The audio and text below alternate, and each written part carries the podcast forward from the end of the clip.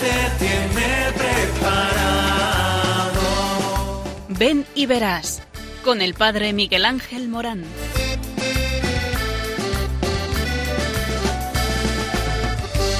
Aunque sean muchas las preguntas y si te surgen tantas dudas, es verdad lo que te canta. Él te conoce desde antes, sabe tu nombre y lo que vives y lo que siempre vas buscando. Escucha dentro su llamado, verás él pasa a tu lado y tu respuesta va esperando. Ven y verás. Ven y verás. Muy buenas tardes a todos. Estamos en este programa que habla de ti mismo y del sentido de la vida. Estamos hablando de Ven y verás, un programa de Radio María eh, que eh, quiere indicarte cuál es el camino a seguir para la felicidad, el sentido de la vida, los estados de vida, porque Dios llama a todos y a algunos con una misión específica, pensada personalmente para ellos, cada uno por su camino, dice el concilio. ¿Por qué? Porque Dios eh, te ama y porque te ama, te llama y porque te llama, te envía y te envía a una misión. Entonces no se trata de desalentarse cuando uno contempla modelos de santidad que le parecen inalcanzables, hay testimonios que son útiles para estimularnos y motivarnos, pero no para que tratemos de copiarlos, porque eso hasta podría alejarnos del camino único y diferente que Dios tiene trazado para ti. Lo que interesa es que cada creyente discierna su propio camino y saque a la luz lo mejor de sí aquello tan personal que Dios ha puesto en él y no que se desgaste intentando imitar algo que no ha sido pensado para él. Todos estamos llamados a ser testigos, pero existen muchas formas existenciales de testimonio. De hecho, cuando el gran místico San Juan de la Cruz escribía su cántico espiritual, prefería evitar reglas fijas para todos y explicaba que sus versos estaban escritos para que cada uno los aproveche según su modo, porque la vida divina se comunica a unos en una manera y a otros en otra. El contexto en el que una persona puede descubrir su vocación es el de la oración, es decir, la relación viva y personal con Dios, la oración es absolutamente necesaria para la vida espiritual. Es como la respiración que permite que la vida del espíritu se desarrolle. En la oración se actualiza la fe en la presencia de Dios y de su amor. Se fomenta la esperanza que lleva a orientar la vida hacia Él y a confiar en su providencia. Y se agranda el corazón al, al responder con el propio amor al amor divino. Nuestro modelo siempre será el Señor. Jesús ora antes de los momentos decisivos de su misión, antes de que el Padre dé testimonio de Él en el bautismo y de su transfiguración, y antes de dar cumplimiento con su pasión al designio de amor del Padre, Jesús ora también ante los momentos decisivos que van a comprometer la misión de sus apóstoles antes de elegir y de llamar a los doce, antes de que Pedro lo confiese como el Cristo de Dios, y para que la fe del príncipe de los apóstoles no desfallezca ante la tentación. La oración de Jesús ante los acontecimientos de salvación que el Padre le pide es una entrega humilde y confiada de su voluntad humana a la voluntad amorosa del Padre. Con su oración, Jesús nos enseña a orar, a descubrir la voluntad de nuestro Padre Dios y a identificarnos con ella. En la oración se puede discernir la voluntad de Dios en cada momento de la vida.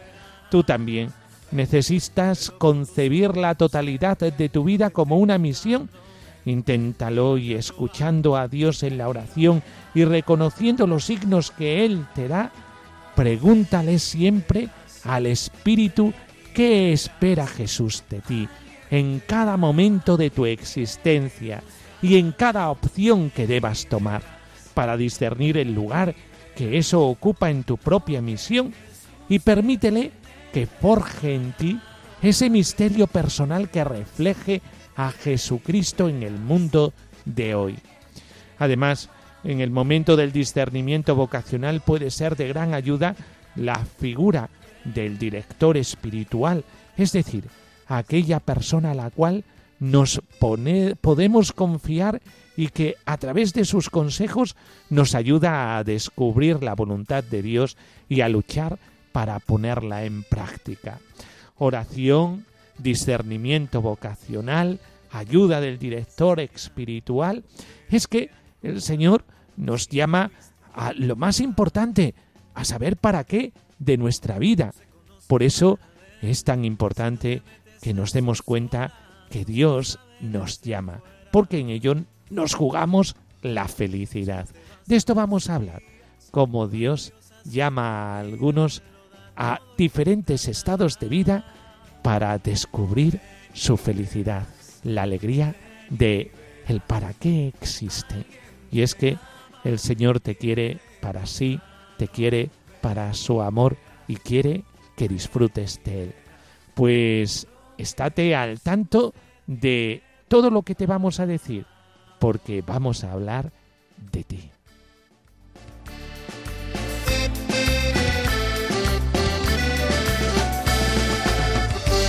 Aunque sean muchas las preguntas y si te surgen tantas dudas, de si es verdad lo que te canta. Él te conoce desde antes, sabe tu nombre y lo que vives y lo que... Oh Virgen de Nazaret.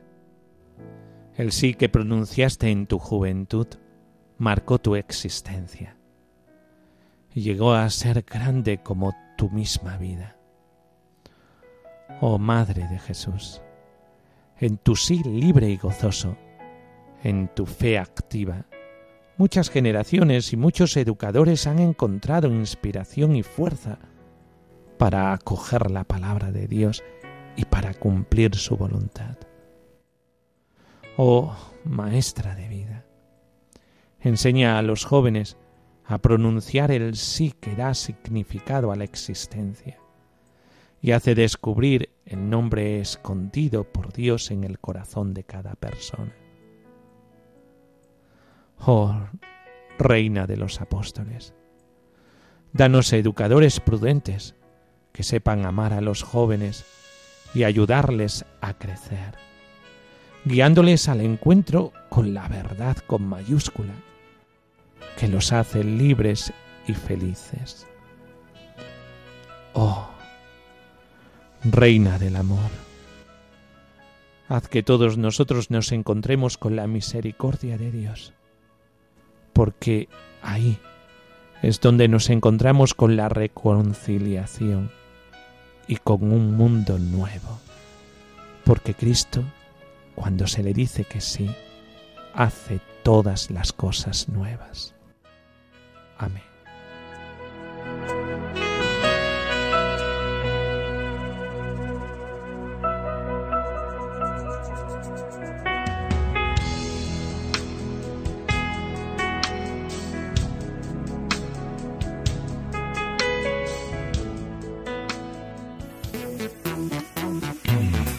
Todo el mundo anda preocupado con la crisis vocacional. Al Papa no le preocupa.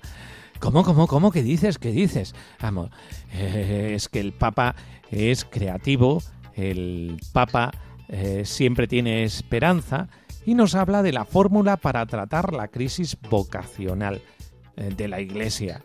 Eh, a principios de mayo, el Papa Francisco ha dirigido un discurso a un grupo de sacerdotes religiosos y familiares en la Catedral de Skopje, en, Macedonia, Macedonia del Norte.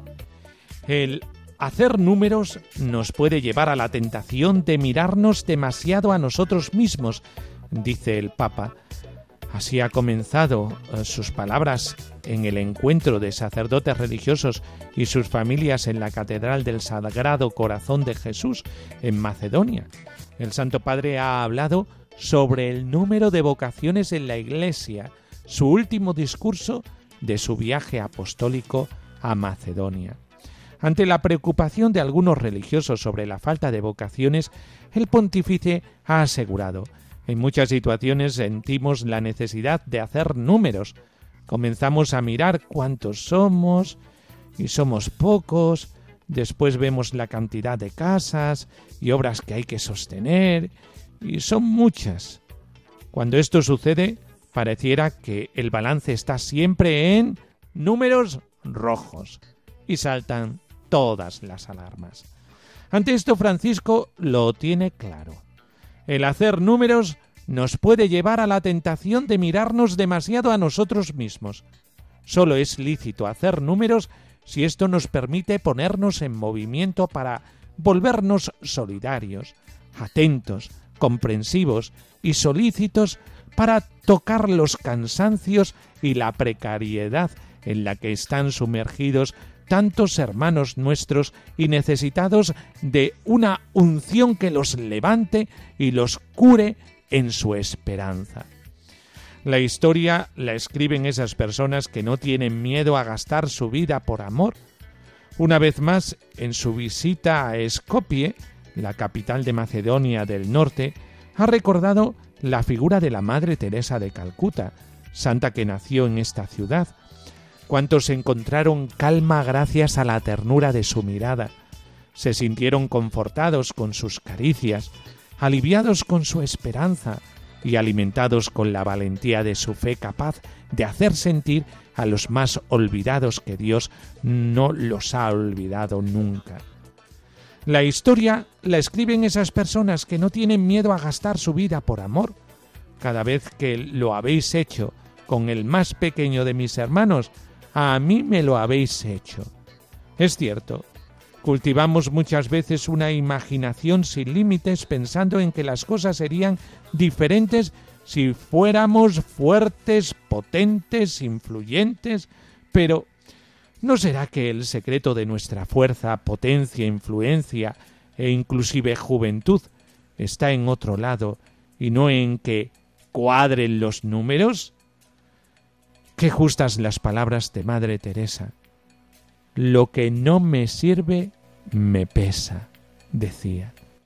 Dejemos todos los pesos que nos separan de la misión e impiden que el perfume de la misericordia llegue al rostro de nuestros hermanos.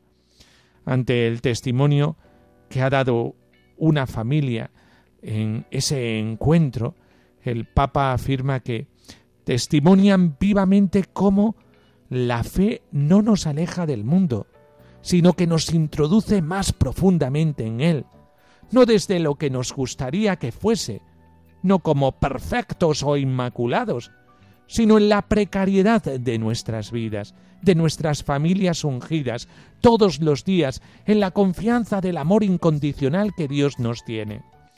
Me gusta siempre pensar en cada familia como icono de la familia de Nazaret, seguía diciendo el Papa Francisco, con su cotidianeidad hecha de cansancios y hasta de pesadillas, como cuando tuvo que sufrir la incomprensible violencia de Herodes, experiencia que se repite trágicamente todavía hoy en tantas familias de prófugos miserables y hambrientos, son capaces por medio de la fe amasada en esas luchas cotidianas, de transformar una cueva de animales en la casa de Jesús con unos pobres pañales y una montaña de ternura.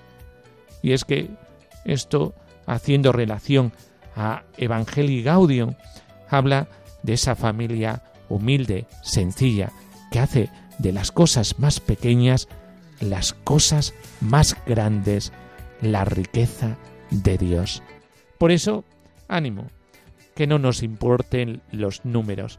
Lo importante es la calidad de cada uno.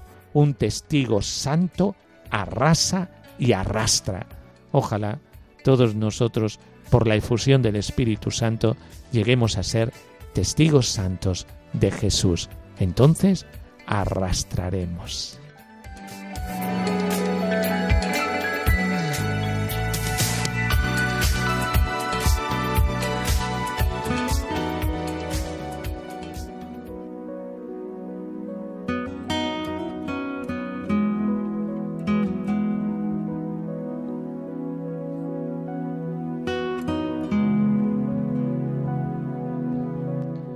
Del Evangelio según San Lucas. Estaba él a la orilla del lago Genesaret y la gente se agolpaba a su alrededor para oír la palabra de Dios. Cuando vio dos barcas que estaban a la orilla del lago. Los pescadores habían bajado de ellas y estaban lavando las redes. Subiendo a una de las barcas, que era de Simón, le rogó que se alejara un poco de tierra, y sentándose enseñaba desde la barca a la muchedumbre. Cuando acabó de hablar, dijo a Simón, Boga mar adentro, y echad vuestras redes para pescar. Simón le respondió, Maestro, hemos estado bregando toda la noche, y no hemos pescado nada, pero por tu palabra echaré las redes. Y haciéndolo así, pescaron gran cantidad de peces, de modo que las redes amenazaban romperse. Hicieron señas a los compañeros de la otra barca para que vinieran en su ayuda, Vinieron pues y llenaron tanto las dos barcas que casi se hundían. Al verlo, Simón Pedro cayó a las rodillas de Jesús diciendo, Aléjate de mí, Señor, que soy un hombre pecador. Pues el, pues el asombro se había apoderado de él y de cuantos con él estaban, a causa de los peces que habían pescado. Y lo mismo de Santiago y Juan, hijos de Zebedeo, que eran compañeros de Simón. Jesús dijo a Simón, no temas, desde ahora serás pescador de hombres. Llevaron a tierra las barcas y dejándolo todo le siguieron.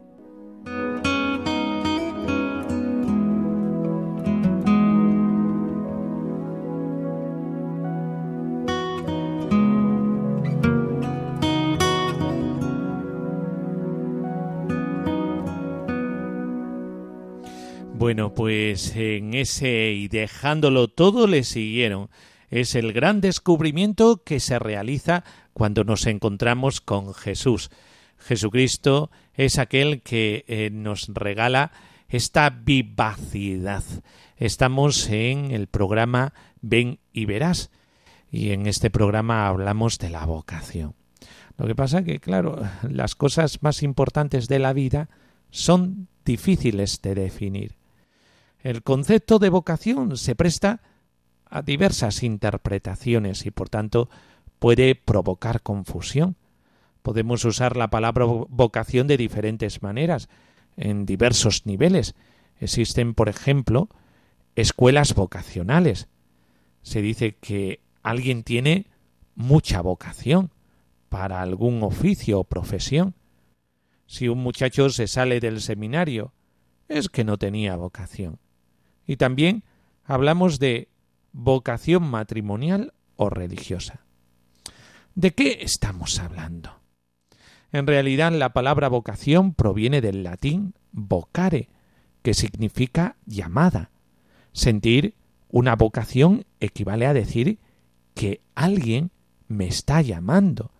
De otra manera, no tiene sentido.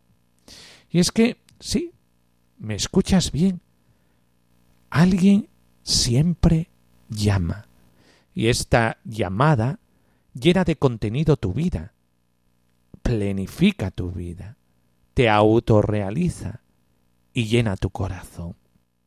Esta llamada es casi como alimento para tu corazón.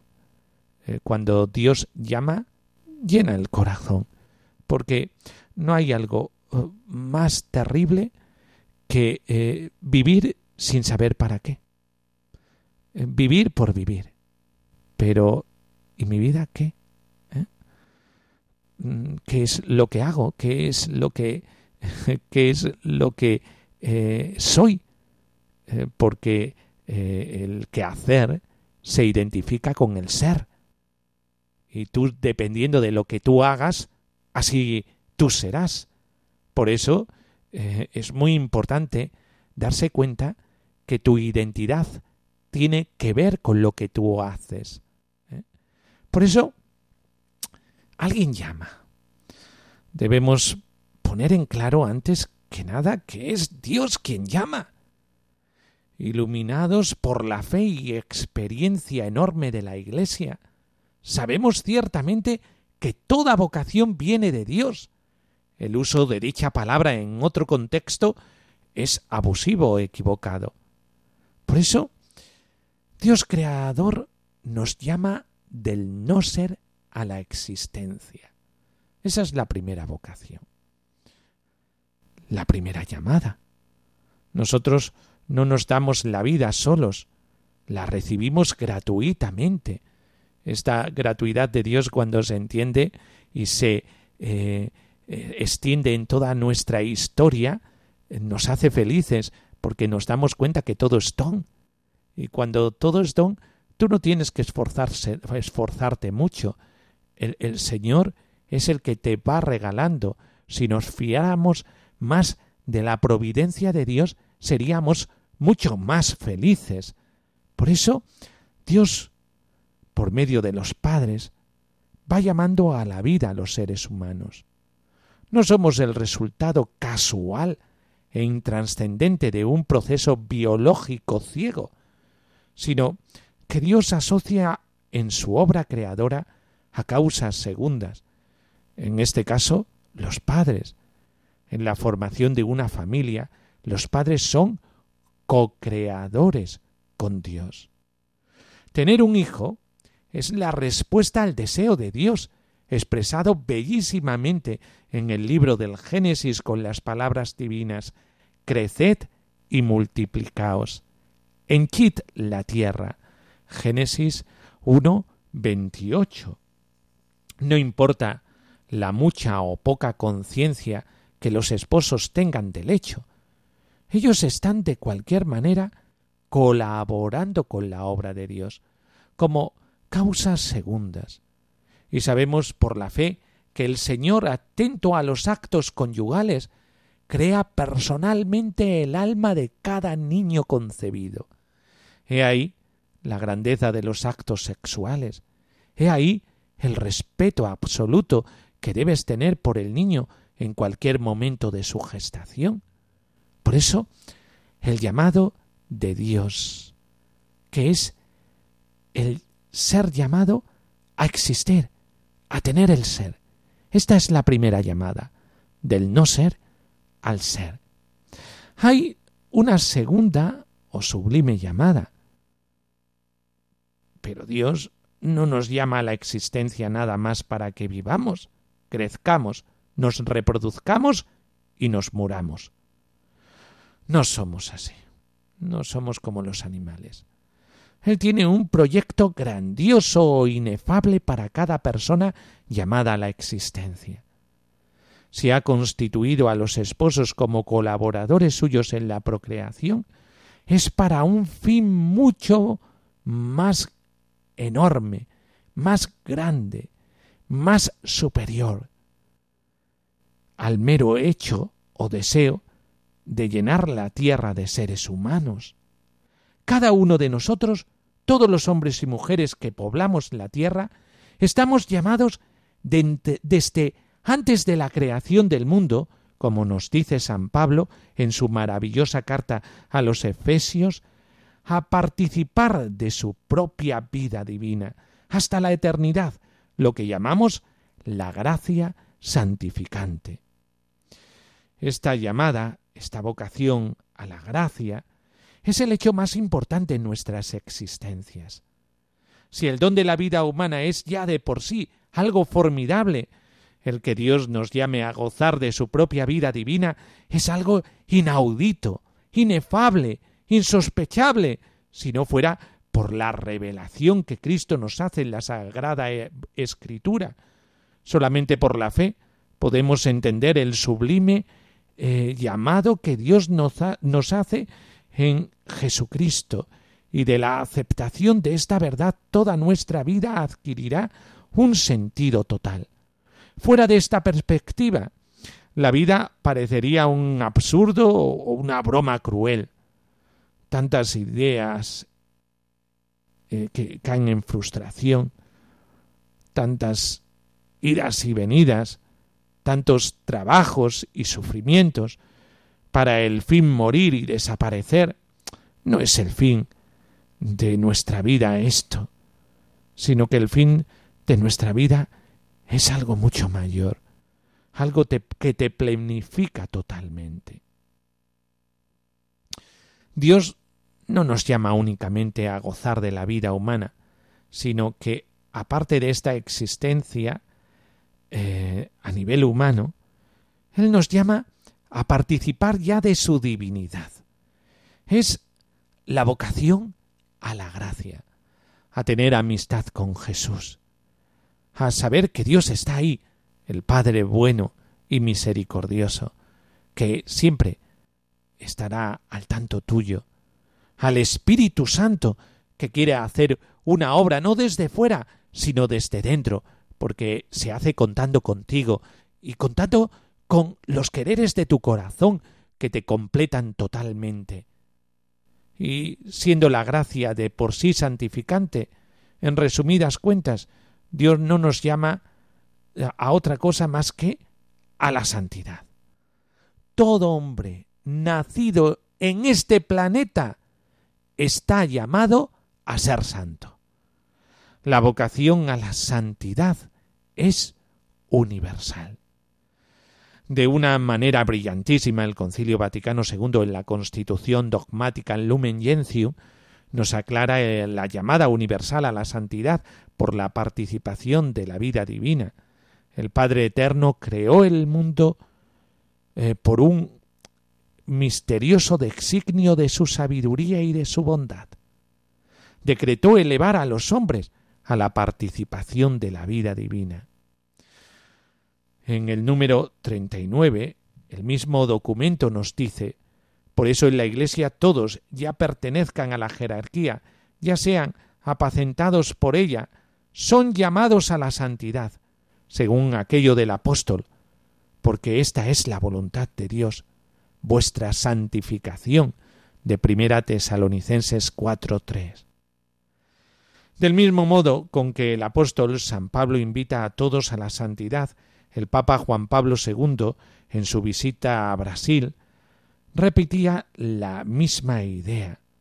La verdad es que estamos llamados todos, no temamos a la palabra, a la santidad, una santidad cultivada por todos en los varios modos de vida y en las diferentes profesiones y vivida según los deseos y las tareas que cada uno ha recibido, avanzando sin vacilaciones por el camino de la fe viva que enciende la esperanza y actúa por medio de la caridad. San Juan Pablo II lo tenía claro como el Papa Francisco, que nos llama a la santidad continuamente. Y es que la santidad es universal, la santidad es de todos. Santidad, y tal vez jamás habías pensado en ser santo, y sin embargo estás llamado en serio al serlo, participando de la vida divina que se nos comunica por los sacramentos a partir del bautismo. Yo no nací para ser santo, hemos escuchado muchas veces, y sin embargo la realidad es precisamente lo contrario. Hemos sido llamados a la existencia para ser santos. Aquel grito no es sino una confesión de ignorancia o de cobardía ante la necesidad de responder a la llamada de Dios. Sí, y te estoy hablando a ti, que estás ahí, detrás o como se mire, delante del receptor. Esta llamada a la santidad es para ti. Y hasta que no la descubras, no podrás eh, ser feliz. Es una llamada de comunión con la gracia, con la amistad de Dios. Una llamada eh, que te llevará a, páramos preciosos de tu vida por descubrir. Y para poder realizar esta llamada a la santidad, se nos habla de diferentes estados de vida. El estado de vida matrimonial, el estado de vida religioso, el estado de vida sacerdotal. En próximos programas vamos a profundizar un poquito en estos tres caminos para ser santos. Mientras tanto, a decirle al Señor que nos mire con esa mirada de amor que cautivó a los apóstoles y que les, hizo dejarlo todo inmediatamente para seguirle. Pues vamos a escuchar esta canción tan familiar que hemos escuchado tantas veces en los templos y que ahora resuena aquí sabiendo de nuestra llamada.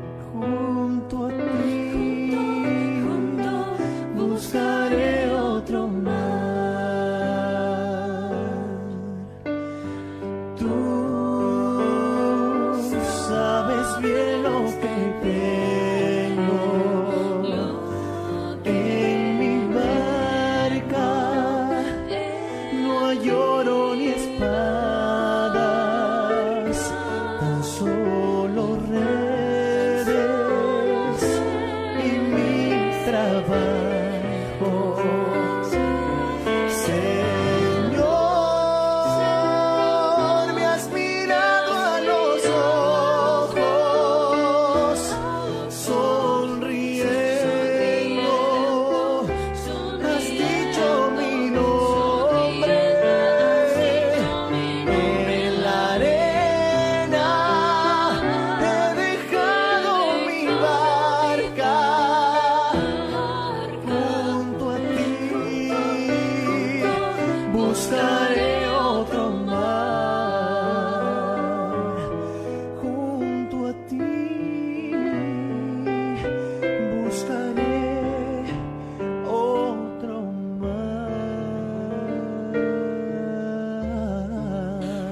pues estamos en el programa Ven y Verás de Radio María y en esta sección del programa que todos esperamos porque podríamos hablar mucho sobre la teología de la vocación, sobre eh, temas pastorales sobre la vocación, eh, lucubrar mucho sobre la vocación, pero eh, la teoría se nos queda un poco lejos. Nosotros vibramos cuando escuchamos a una persona hablar eh, de la vocación siendo testigo de esa llamada de Dios que hace eh, con profundidad al corazón del hombre porque da sentido a la vida. Y en esta sección de testimonios sobre vocación, eh, pues tenemos en el estudio a un pastor, un pastor de la iglesia, a don Ginés. obispo de Getafe. Muy buenas tardes, don Ginés. Buenas tardes, Miguel Ángel. Bueno, pues don Ginés, eh, ¿Cómo Dios le llamó a ser sacerdote, a este estado de vida eh, que la Iglesia eh, pues nos regala como un ministerio cargado de misericordia y de amor, como decía el, Papa Francisco, el sacerdote sobre todo ministro de la misericordia. Pues esta función dentro de la Iglesia que nos hace el gran regalo de eh, regalarnos a Jesucristo en la Eucaristía el perdón de los pecados. Eh, es precioso, eh, es el, ser llamado para ser sacerdote. Y usted un día también fue llamado al sacerdocio. ¿Cómo Dios le llamó a usted? Pues mira, mi vocación es de lo más normalito. Cuando me han preguntado esto, yo he dicho, bueno, mi vocación no es así de esta, muy llamativa. Yo creo que he querido ser sacerdote siempre. Lo que pasa es que la vocación se ha ido haciendo clara con el paso del tiempo. Pero lo que yo quisiera destacar de mi vocación, como de cualquier vocación, son las mediaciones que, con las que yo me he encontrado o de las que el Señor se ha valido mejor para, para llamarme. Y son esas mediaciones tan preciosas como es tu parroquia, tu familia, tu ambiente, tus amigos. Entonces, por supuesto, en mi familia, pues un clima cristiano que, que, me acompañó en mi vocación, mis amigos que comprendieron, pero yo quisiera destacar mi parroquia, mis sacerdotes, una parroquia en la provincia de Almería donde había varias comunidades religiosas, donde había varios sacerdotes y cada uno era de su modo. Las religiosas cada una tenía su estilo en el carisma incluso. Y todo aquel espíritu de comunión, de unidad, yo creo que fue fraguando mi vocación. Y yo creo que como cualquier llamado siempre consiste en yo quiero ser como ese, yo quiero ser como ese sacerdote. Y esto me hace llegar a una reflexión quizá que es mucho más profunda y que he ido comprendiendo a lo largo de los años también. Y es que donde hay vida cristiana, surgirán vocaciones.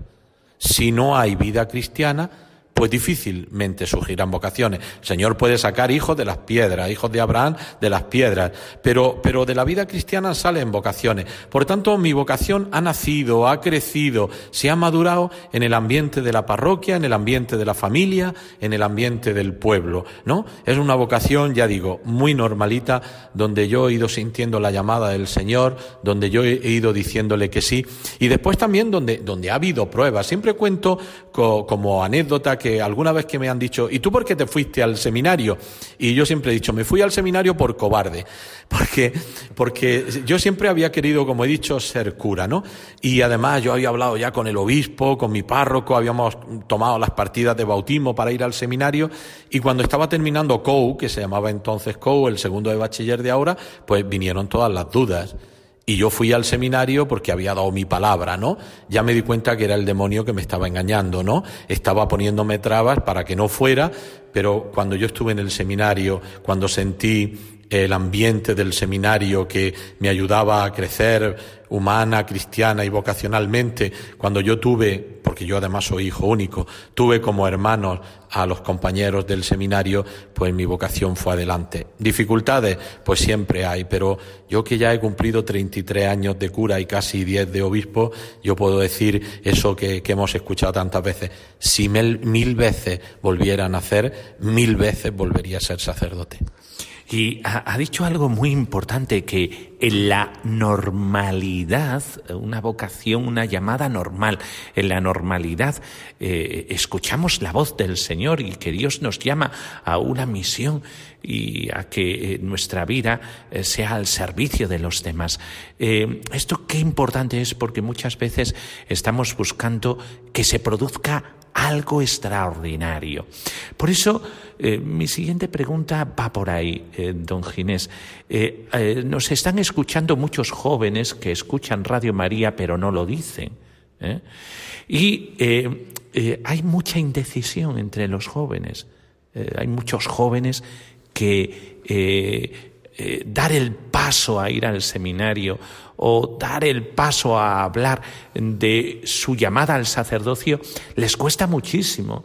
¿Cuáles serían las herramientas para que esta indecisión propia de la juventud de este tiempo, son hijos de este tiempo, y esto se da, eh, lo vemos todos los días, eh, sobre todo cuando estás en la pastoral vocacional y estás entre jóvenes, eh, pues te das cuenta de esta especie de inmadurez, comprometerse para toda la vida. pues, don Ginés, ¿cuáles serían las herramientas para salir de esa indecisión? Mira, eh, un preámbulo que a mí me gusta repetir mucho a los jóvenes. Cada día un ejercicio tan sencillo y tan poco comprometido como decirle al Señor cuando me levanto, cuando me voy a acostar o cuando quiera, Señor, ¿qué quieres de mí? Y ya está. Y al día siguiente, Señor, ¿qué quieres de mí? Y así un día y otro día y otro día, y el Señor te va manifestando lo que lo que quiere de ti. Y después yo le diría a los jóvenes, mira, si tú sientes la llamada del Señor, si hay algo que, que te hace ver que, que, no eres tan feliz en lo que estás viviendo y que cuando estás cerca de las cosas de Dios o acercándote a las cosas de Dios te sientes feliz, pues mira, yo diría, cuida la oración. A mí me hace mucho bien rezar delante del sagrario, pero cuida la oración, ve a misa, aunque muchas veces no sepas ni por qué vas, ve a misa, déjate acompañar por un sacerdote o por una persona que, que, te pueda ayudar en la dirección espiritual, en el acompañamiento, y después esa persona te pondrá en un grupo de referencia. Puede ser como yo en la parroquia o hay grupos de jóvenes que te pueden ayudar como referencia para que tú vayas descubriendo lo que Dios quiere de ti. Y además, si tú sientes que, que, que Dios lo que quiere de ti es que seas sacerdote, pues tírate, tírate a esa vocación porque vas a ser feliz, porque el Señor te va a acompañar nunca y porque cada día, lo sabe muy bien Miguel Ángel, cada día los sacerdotes experimentamos aquello de que el ciento por uno, recibimos el ciento por uno y después la vida eterna. Y nos ha hablado de las mediaciones, lo importante de las mediaciones. Es importante el tener a una persona de referencia o, o, o no, es, no, es, importante. Es decir, eh, muchas veces eh, pues nos comparamos a los futbolistas, a, eh, a gente importante, a cantantes, a, a, tener esos ídolos, por decirlo de esta manera, eh, del mundo del, espectáculo. Eh, ¿Son importantes las mediaciones? Son fundamentales y los que ha citado, los futbolistas, los deportistas y los cantantes, siempre tienen preparadores físicos o preparadores de voz o gente y nosotros necesitamos gente que nos acompañe y que nos ayuden a hacer el discernimiento, que es ese contrastar lo que yo voy sintiendo con lo que Dios quiere de mí. Por tanto, yo creo que es fundamental que si tú sientes algo, busca una persona que te pueda ayudar, que te pueda eh, acompañar para que tú vayas descubriendo. No te va a decir él lo que tienes que ser, vas tú a ir descubriendo con su ayuda lo que el Señor quiere de ti. Y estoy hablando con un pastor de la iglesia, un obispo. ¿Ser obispo es vocación, don Ginés? Pues mira, si nos vamos a, al sentido estricto de la vocación, ser obispo es una vocación porque es una llamada y vocación significa llamada. Ahora, que uno quiera o busque ser obispo, pues no sé si lo hay, pero, pero sería un poco una locura buscarlo en los tiempos que corren, ¿no? Pero ciertamente es una llamada porque es un carisma y también hace falta la respuesta, porque en la iglesia nadie estamos a la fuerza. Cuando nosotros nos han llamado para hacernos obispos, nos han preguntado, nos han dicho, el Papa quiere nombrarlo obispo, lo va a nombrar obispo. ¿Usted acepta? Y hemos dicho que sí en la obediencia de la fe, ¿no? Es decir, que el episcopado también es una llamada, es una vocación, pero no porque alguien quiera tener o busque tener la vocación de ser obispo, sino que eso te viene por la mediación del Papa y tú en la obediencia a la fe, insisto, la aceptas.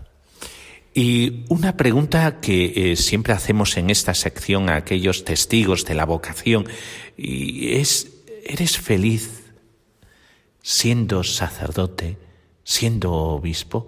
Yo soy feliz y soy muy feliz. Ha habido muchas veces en mi vida que, que, he hecho un repaso por mi historia y digo, Dios mío, siempre he sido feliz y doy gracias a Dios porque en lo que hago, en lo que hago, me siento feliz, con mi vida me siento feliz. Ahora bien, hay que desechar una, una, idea que se está transmitiendo a los jóvenes y a los no tan jóvenes. Es esta, felicidad igual a no tener problemas. Y esto es condenar a las personas, condenarlas a no ser felices nunca, a ser infelices, porque yo tengo muchos problemas personales en mi vida, como obispo, tengo muchos problemas, pero a pesar de todo eso, soy feliz porque también teniendo problemas uno puede ser feliz. ¿Cuándo uno es feliz? Pues muy sencillamente, cuando hace lo que Dios quiere, Cuando haces lo que Dios quiere, entonces eres feliz aunque tengas problemas. Y yo te aseguro que en mi vida se da aquello que rezamos en el Salmo. En paz me acuesto y enseguida me duermo porque tú estás siempre conmigo. Yo te puedo asegurar que yo cada noche me acuesto y me duermo porque descanso o quiero descansar en el Señor, ¿no? Ahí están los problemas, ahí están todo, pero yo confío en ti. Muchas gracias, don Ginés, por estos momentos de compartir con Radio María en el programa Ven y Verás que hablamos de esto, algo muy importante para todos nosotros, saber cuál es la voluntad de Dios sobre nuestra vida y esto es aquello que nos da sentido. El sentido de nuestra vida es tan importante como el saber para qué vivimos. Es tan importante como aquello que llena la vida de una persona y el corazón de una persona. Por eso, muchísimas gracias, don Ginés, por compartir su experiencia de vocación. Muchas gracias. A vosotros, Miguel Ángel, muchas gracias y un saludo a todos los que nos escuchan desde la Radio de la Virgen. Y seguimos en Ven y Verás, aquí en Radio María, cómo no, estar muy atentos al receptor. Id al mundo entero y anunciad el Evangelio a toda la creación, dijo Jesús a sus discípulos. También hoy el Señor quiere que seamos misioneros bajo el manto de la Virgen, Reina de los Apóstoles. Radio María, que no tiene más fin que colaborar en esa misión evangelizadora, os pide en este mes de mayo un esfuerzo especial de oraciones, voluntarios y donativos. Así, la voz de Cristo podrá llegar a todos los rincones de España y de otras naciones del mundo a las que queremos llevar Radio María. Puedes informarte de cómo colaborar llamando al 91 822 8010 o entrando en nuestra página web radiomaria.es apóstoles y misioneros del mundo con Radio María.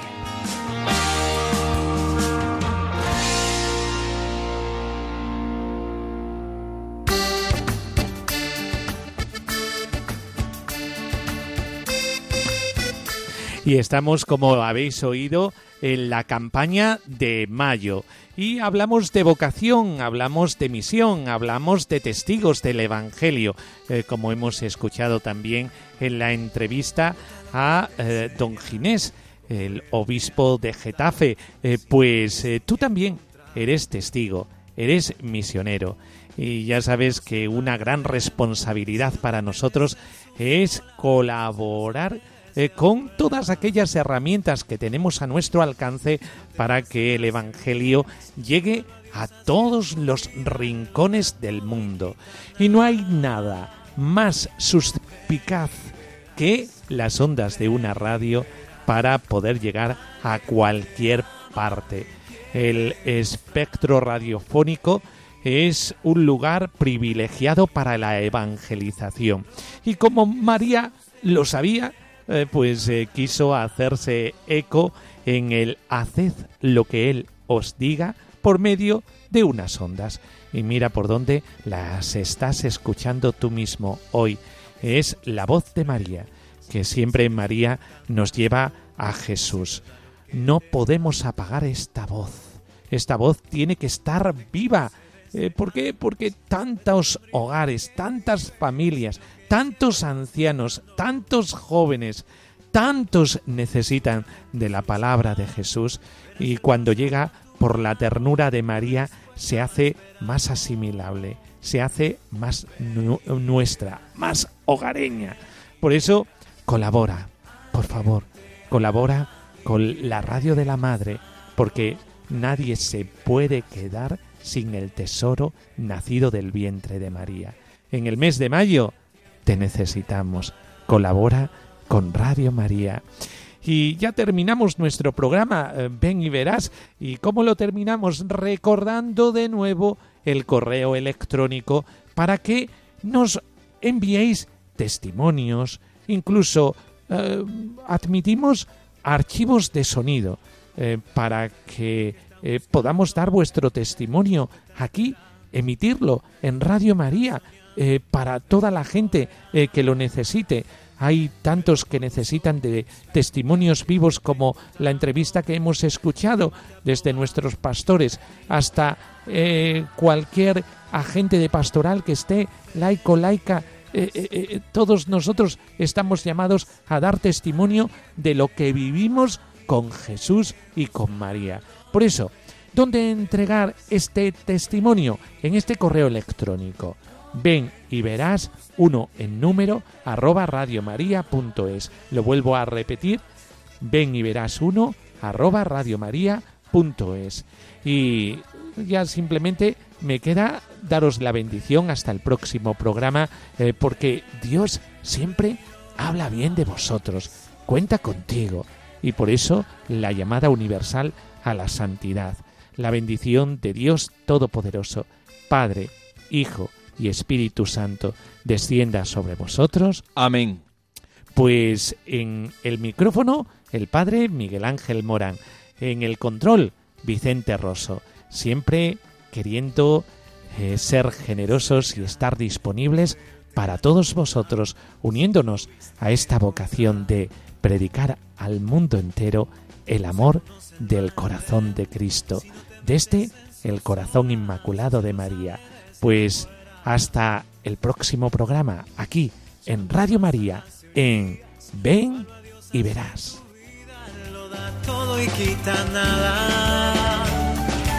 Ven y verás, ven y verás. Alguien te ama y quiere mostrarlo. Ven y verás, ven y verás lo que Jesús te tiene preparado. Ven y verás, con el Padre Miguel Ángel Morán.